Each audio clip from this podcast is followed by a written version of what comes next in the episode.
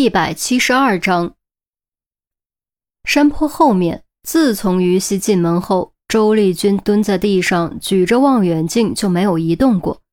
杜宾则死死盯着手表，眼也不眨，生怕漏掉哪怕一秒钟。可是时间为什么突然过得这么慢？为什么短短一秒会变得如此煎熬？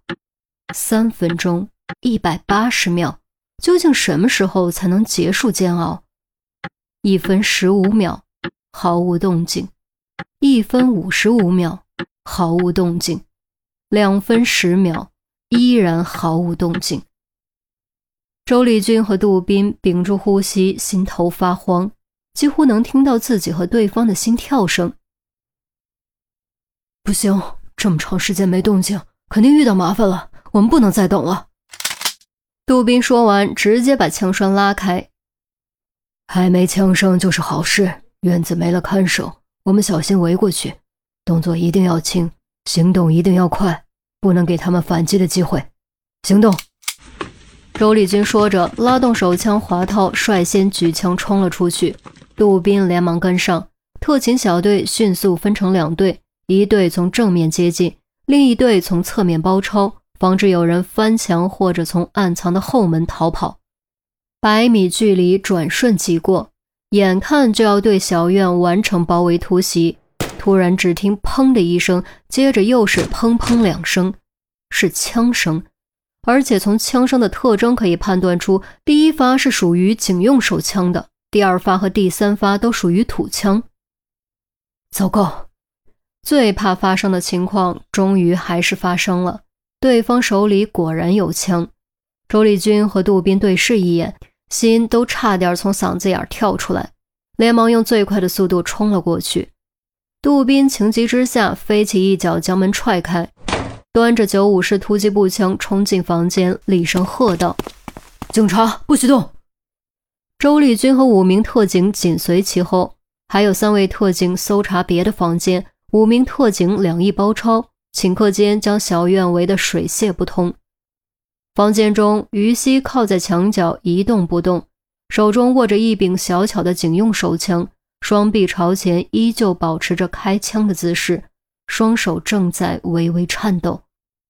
不远处，黑三躺在地上一动不动，变成了尸体，心口背心上有个弹孔，大半个背心都已经被鲜血染红，地上更是流了一大滩，双目圆睁，死死瞪着天花板。其余人或站或坐，有的抽出了刀子，有的手摸在后腰上，还有两个手中正握着枪，一看就知道是那种土造的简陋手枪，用起来声音烟雾都特别大，而且特别不准。都把枪放下，双手抱头蹲下，立刻！杜宾一脸凶悍，气势慑人，黑洞洞的步枪枪口直往前压，五名特警也都分散开。将枪口着重对准两个拿枪的家伙，这两个家伙左右看看，不停地咽着口水，握枪的手也一张一合，显然满是汗水，似乎还不是很甘心。杜宾见状，抬起枪口，对着天花板就是突突突三下，水泥渣子直往下掉。两个家伙吓得面色发白，直缩脖子，终于放下枪，举起双手。其余人见状，也都纷纷放下武器，抱头蹲下。周丽君收起手枪，上下检查于西，确认没受伤后，好不容易松了口气，仰头看去，在于西头顶三十厘米的墙上以及天花板上，发现两个弹孔，这应该就是黑三开的两枪。推断当时的情况是这样的：于西先开枪，先命中。黑三中枪后，手往上抖了一下，导致弹道上偏，打在于西头顶。接着身体朝后倒，又开了一枪，打在天花板上。真的好险啊！于西，于西，你没事吧？杜宾端着枪退到于西身边，急声询问，却得不到任何回应。于西依旧保持着开枪的姿势，双眼发直，双手发抖。放心，没受伤，估计是吓着了。我先把他带出去，你处理一下这里。周丽君说完，压下于西僵硬的双臂，摘掉他的手枪，将他扶了出去。确认于西没有受伤，杜宾也终于松了口气，怒踹黑森的尸体一脚，没收武器赃物，将这帮蹲在地上的人渣一个个铐了起来。院子里，无论周丽君问什么，于西就是没反应，直到一声枪响将他惊醒。枪声是从院子后面传来的，估计是有人逃跑，特警开的枪。于西猛一哆嗦，终于有了反应，脸上血色尽退，看着自己的双手，嘴唇微微颤抖，声音更是控制不住，颤抖的厉害。我杀人了，我杀人了。没错，他杀人了，他开枪打死了黑三。虽然从业刑警之时，他就有过将来肯定会亲手击毙歹徒的心理准备，但当这件事真正发生，他才发现一切远没有想象中那么容易，心理准备根本没用。扣动扳机的瞬间，他感觉手枪忽然间重如山峦；黑三倒在血泊中的瞬间，他感觉自己也被那猩红的血泊吞没了。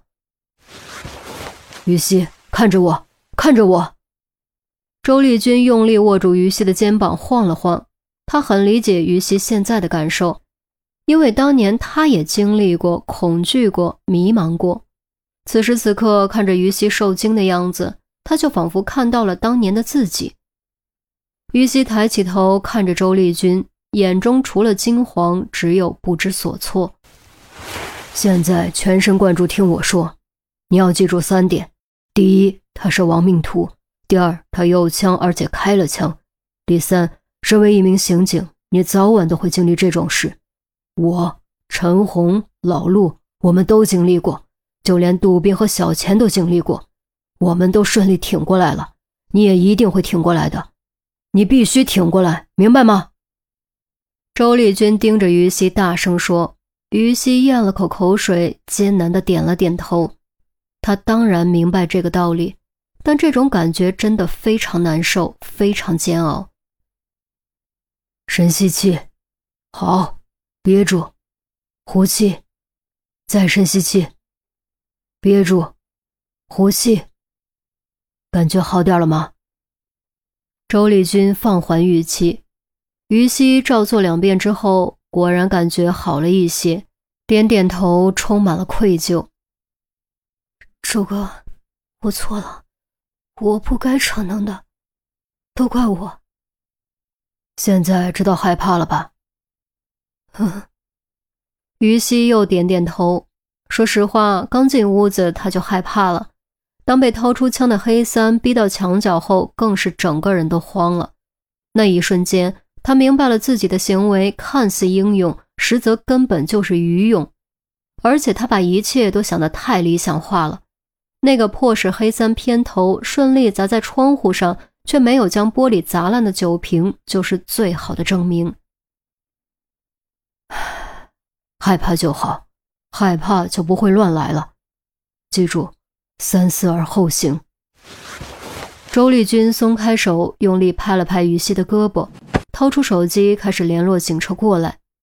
很快。随着由远及近的警笛声，三辆负责押送重犯的警车停在小院门口，所有涉案人员全部被押解上车带走，连藏在柜子里瑟瑟发抖的家伙都没有放过。